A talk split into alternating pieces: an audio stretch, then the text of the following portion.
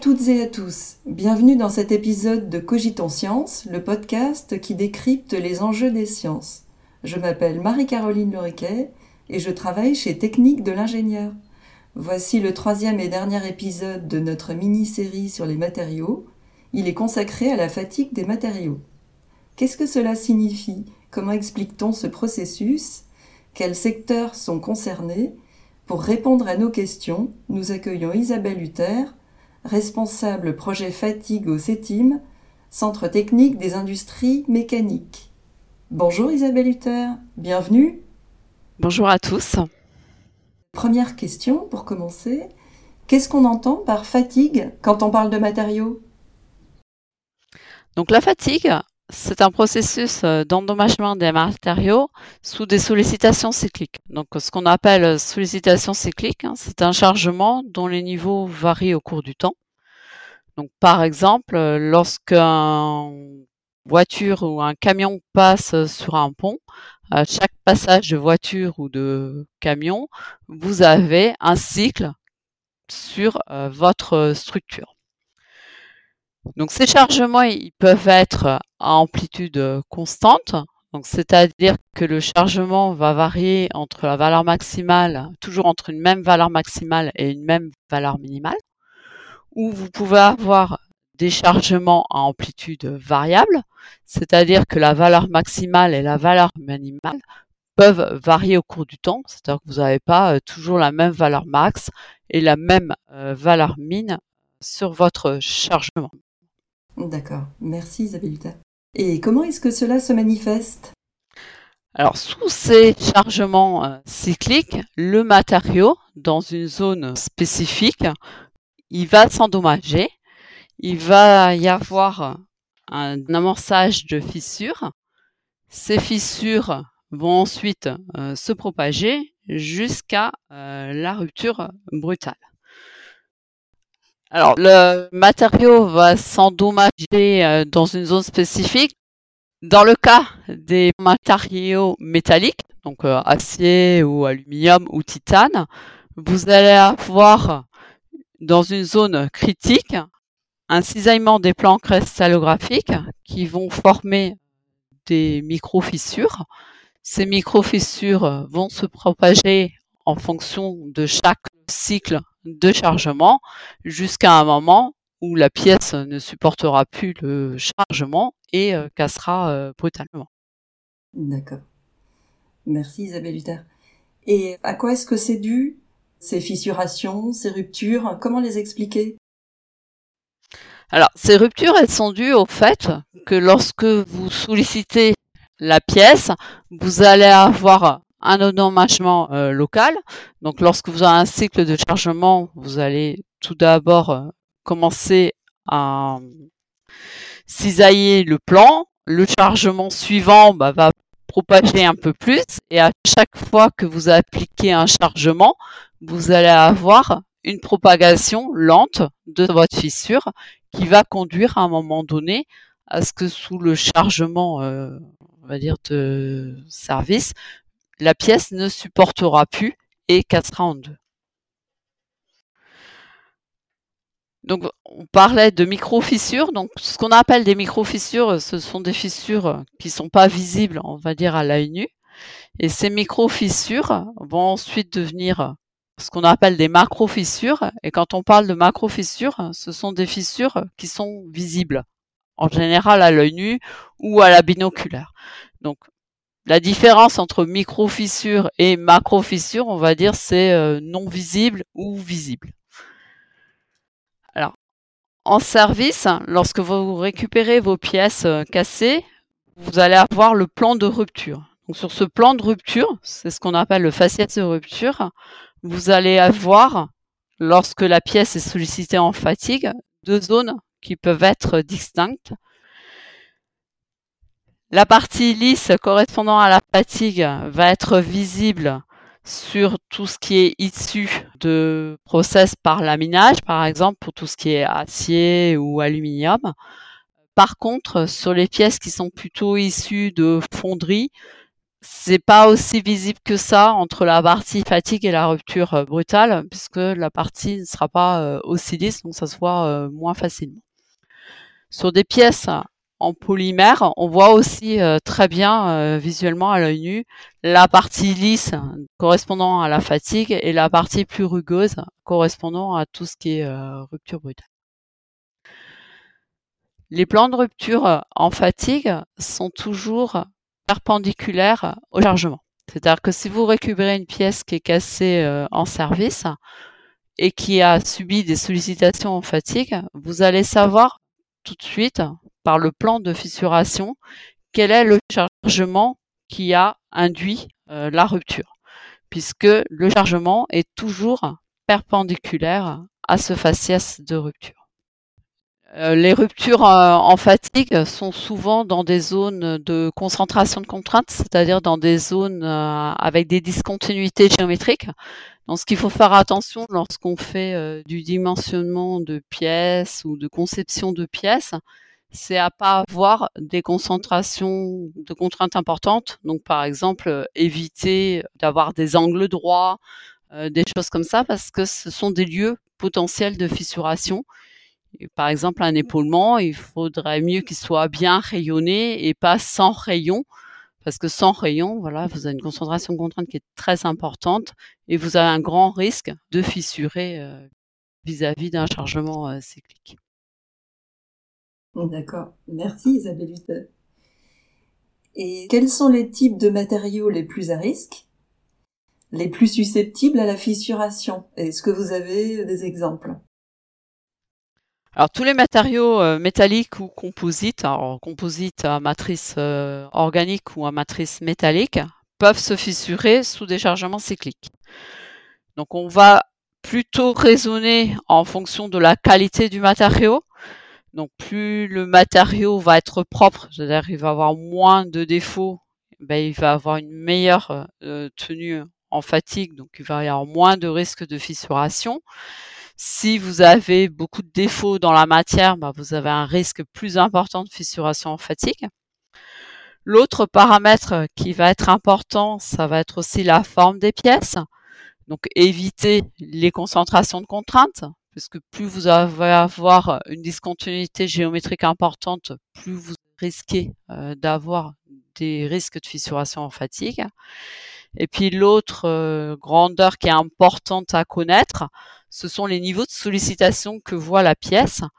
Parce que euh, voilà, si votre pièce subit des chargements élevés, bah, va avoir plus de risques de fissurer en fatigue que si votre pièce subit des chargements très faibles. Pour les matériaux métalliques, ce qu'on peut dire aussi, c'est que la résistance à la fatigue est reliée à la résistance à la traction. C'est-à-dire plus votre matériau va avoir une résistance en traction élevée, plus euh, la résistance en fatigue va être grande.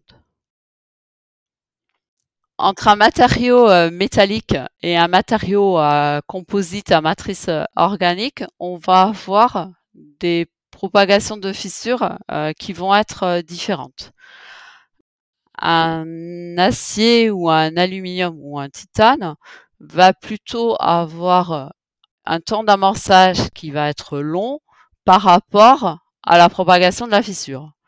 Tandis que pour un matériau à composite à matrice organique, vous allez avoir une phase d'amorçage de fissure qui va être courte et une phase de propagation qui va être beaucoup plus longue. Donc, ce qu'on peut dire entre métallique et composite, pour résumer, c'est que pour les composites, vous avez une phase d'amorçage de fissure qui va être courte et une propagation longue. Tandis que pour le métallique, on va avoir plutôt une phase d'amorçage qui va être longue et une propagation qui va être très courte. D'accord. Euh, merci Isabelle Luther. Est-ce que la fatigue des matériaux est un enjeu important dans tous les secteurs industriels ou est-ce qu'il y a des secteurs en particulier où c'est un sujet encore plus prenant? Alors tous les secteurs où les pièces ou structures subissent des chargements cycliques euh, sont concernés par les phénomènes de fatigue. Donc par exemple l'automobile, le ferroviaire, l'aéronautique, tout ce qui est marine, pétrole en gaz, tout ce qui est travaux publics, le levage, voilà. Donc plus on va vouloir concevoir au plus juste, par exemple moins lourd pour faire des économies d'énergie, plus il y a de risques d'être confronté à des risques de fissuration par fatigue, car le dimensionnement statique ne couvre plus la fatigue. Donc par exemple, hein, dans l'aéronautique, on va vouloir diminuer le poids des avions bah, pour pouvoir consommer moins de kérosène. Et donc, on va aller rechercher à minimiser les épaisseurs, à, voilà, à calculer les pièces au plus juste, donc à concevoir de telle façon que ma pièce ne tiendra plus qu'une durée de vie fixe et pas euh, éternellement. Et puis on va vouloir que la pièce soit dimensionné au plus juste, donc c'est-à-dire pour une durée de vie donnée, bah, plus on a de risques d'être confronté à des problèmes de fissuration par fatigue et on est obligé de faire des dimensionnements vis-à-vis de la tenue à la fatigue pour s'assurer que nos structures ou nos pièces ne cassent pas avant les durées de vie qu'on s'est euh, définies. Alors on peut aussi euh, prendre euh, d'autres exemples. L'automobile, hein, c'est pareil. On cherche aussi euh, à concevoir moins lourd. Alors moins lourd côté structure, puisque maintenant, comme on veut faire de l'électrique et que les batteries euh, peuvent être plus lourdes, on va dire que les réservoirs d'essence, bah, il faut aussi concevoir au plus juste et donc minimiser les épaisseurs, etc. sur la partie structure afin de euh, voir des voitures, on va dire, plus légères côté structure et qu'à la fin, la voiture avec les batteries soit pas beaucoup plus lourde que euh, actuellement euh, les voitures qui roulent avec de l'essence. Très bien, je vous remercie. Ensuite, quels sont les outils qui permettent de mesurer la fatigue des matériaux et est-ce qu'on peut parler de mesures intrusives et de mesures non intrusives? Alors, la détermination de résistance à la fatigue, euh, il faut dire que c'est expérimental. Donc, toutes les données euh, existantes dans la littérature sont tous issues des cette fatigue euh, réalisées sur des éprouvettes. Ces éprouvettes, elles sont fabriquées dans les matériaux qu'on caractérise. Donc, cette résistance dépend du matériau, mais aussi du mode d'obtention des éprouvettes d'essai. Donc, les essais de fatigue, ça consiste à solliciter des éprouvettes avec un chargement cyclique d'amplitude constante jusqu'à rupture de celle-ci. Donc pour pouvoir estimer la résistance à la fatigue pour une durée de vie donnée, il est nécessaire de tester plusieurs éprouvettes. Donc ce qu'on fait normalement, c'est qu'on prend une éprouvette sur un niveau de chargement à amplitude constante, on la teste jusqu'à euh, la rupture, on refait un autre essai sur une autre éprouvette exactement sur le même niveau, et puis ensuite on en fait un certain nombre, on va diminuer le niveau de chargement, donc toujours le niveau euh, de variation de contrainte, et puis on va faire ainsi de suite un certain nombre d'essais. Donc on va se retrouver avec un nuage de points dont les durées de vie vont augmenter plus la variation de chargement diminue. Et à partir de ce nuage de points, on va pouvoir estimer pour une durée de vie donnée la résistance en fatigue qu'on cherche. D'accord, très bien. Merci Isabelle Viter. Est-ce qu'on peut parler de mesures intrusives? Est-ce que vous avez des exemples? Donc mesures intrusives, hein, on est obligé d'aller prélever de la matière sur une pièce, on est obligé de fabriquer des éprouvettes pour caractériser le matériau d'une pièce. On va dire, on va détériorer la pièce, on va venir prélever les éprouvettes et on va casser les éprouvettes qu'on teste. Ou on peut faire euh, des mesures comme euh, des mesures par rayons X, par exemple, et la pièce ne bouge pas. Voilà. Donc, c'est intrusif. D'accord. Très bien. Merci. Et comment est-ce qu'on procéderait pour une mesure qui serait non intrusive? Il y a des solutions en faisant par caméra, on regarde si la pièce elle chauffe ou elle chauffe pas. Euh, sous sollicitation cyclique, on monte la charge au fur et à mesure euh, jusqu'à avoir euh, la pièce qui chauffe. Et en faisant des corrélations, etc., on arrive à déterminer la limite de fatigue du matériau. Mais c'est vrai que de toute façon, on va solliciter l'éprouvette ou la pièce, même si on la casse pas, on va quand même la solliciter et elle va peut-être voir beaucoup plus. En règle générale, on va pas la réutiliser en service derrière. C'est un peu comme les essais de traction où on vient casser euh, la pièce. Euh, voilà, euh, on peut pas la réutiliser derrière. Et en fatigue, voilà, toute pièce qu'on teste en fatigue, en général, on la remet pas en service. D'accord. Merci Isabelle Luther. Qu'est-ce qui est fait aujourd'hui pour réduire au minimum la fatigue des matériaux? Alors pour minimiser les risques de fissuration par fatigue, il est nécessaire de connaître les performances du matériau en fatigue dans l'environnement d'utilisation. Alors, qu'est-ce qu'on entend par environnement euh, d'utilisation? Bah, Ça va être le milieu dans lequel est la pièce. Donc, ça peut être l'air, l'eau, euh, température froide, température chaude, euh, milieu hydrogène ou autre. L'autre chose qu'il faut absolument connaître, bah, c'est le chargement que subit notre pièce. Le chargement, bah, il va y avoir différents types de chargement. Donc, ça peut être de la flexion, ça peut être de la traction, ça peut être de la torsion. Ça peut être de l'amplitude constante, ça peut être de l'amplitude variable, mais il faut aussi connaître les niveaux que euh, chargement que voit la pièce. Ce qui n'est pas toujours simple hein, en service. Les pièces, on ne sait pas forcément euh, qu'est-ce qu'elles voient. C'est-à-dire, par exemple, euh, si je prends le cas d'une voiture, d'un conducteur à un autre, la personne ne conduit pas de la même façon. Donc, une voiture ne voit pas pour un conducteur lambda et pour un autre conducteur voit pas la même chose. Donc il faut pouvoir concevoir euh, une voiture qui peut être utilisable par euh, un conducteur euh, dur et puis par un conducteur qui conduit plus calmement, etc. Donc voilà, il faut connaître les chargements que peut voir la pièce pour pouvoir la dimensionner. Et l'autre chose qu'il faut connaître aussi, c'est le mode d'élaboration de votre pièce. Parce qu'en fonction du mode d'élaboration de votre pièce, vous allez avoir plus ou moins de défauts dans la matière. Donc par exemple, dans le cas de fabrication additive ou de fonderie, bah, vous pouvez être en présence de défauts potentiels à l'intérieur de la matière. Et plus il y aura de défauts dans la matière, moins bien ça va tenir euh, en fatigue. Les autres choses qu'il faut aussi connaître, ce sont les revêtements ou tout ce qui est traitement de surface ou autre, parce qu'un revêtement va aussi euh, jouer sur la tenue en fatigue. Si on prend par l'exemple euh, des pièces qui sont euh, galvanisées, on sait très bien que la couche de galva, elle est préfissurée.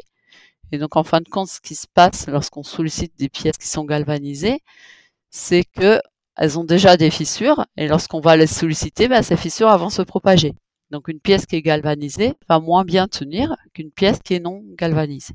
Donc voilà des exemples pour euh, bien prendre en compte tout ce qui est le mode d'élaboration euh, lorsqu'on veut réduire tous les problèmes de fatigue. Il faut bien connaître le milieu dans lequel on travaille, les chargements qui sont appliqués euh, aux pièces et le mode d'obtention des pièces.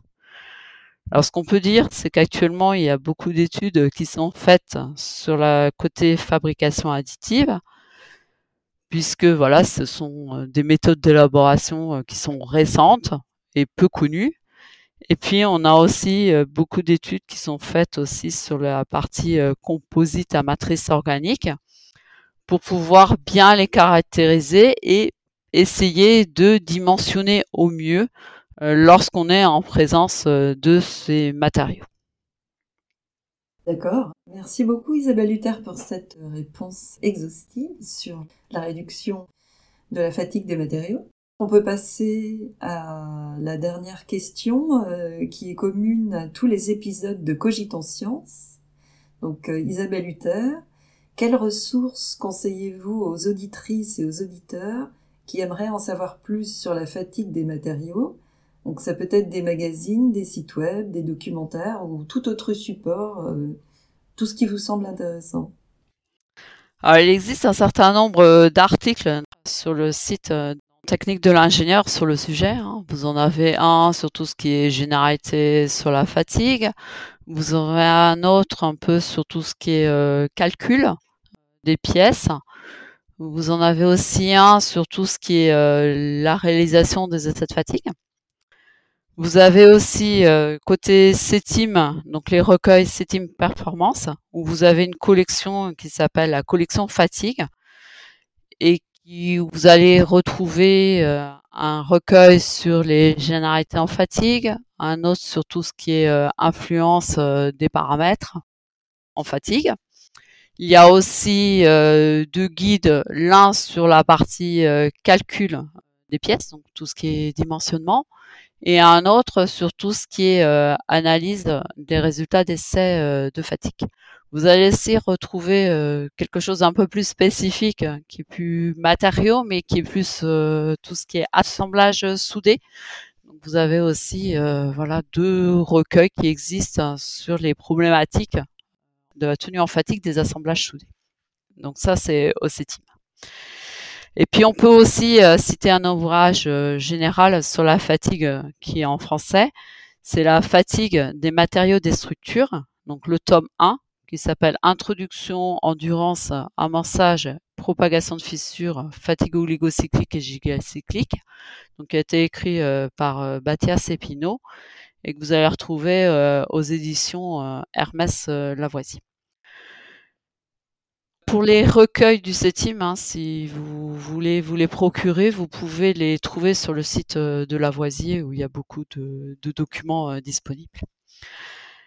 Et puis on peut aussi euh, présenter une web conférence qu'on a faite l'année dernière sur le site de Technique de l'ingénieur où on vous présente un petit peu aussi euh, ce que sont les généralités euh, sur la fatigue, les facteurs influents, euh, voilà, vraiment les notions de base sur la fatigue des matériaux.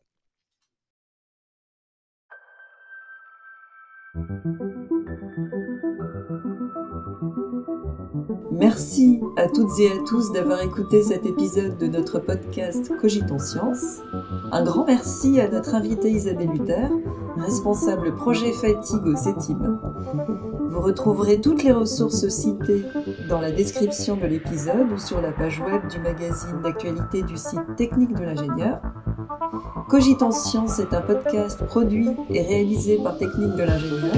Pour ne rater aucun épisode, abonnez-vous dès maintenant sur votre plateforme d'écoute préférée. Cet épisode a été réalisé en compagnie d'Intisar El Mohamed. Le générique a été composé par Pierre Ginon. Cogitons Science fait une pause et vous souhaite un bel été.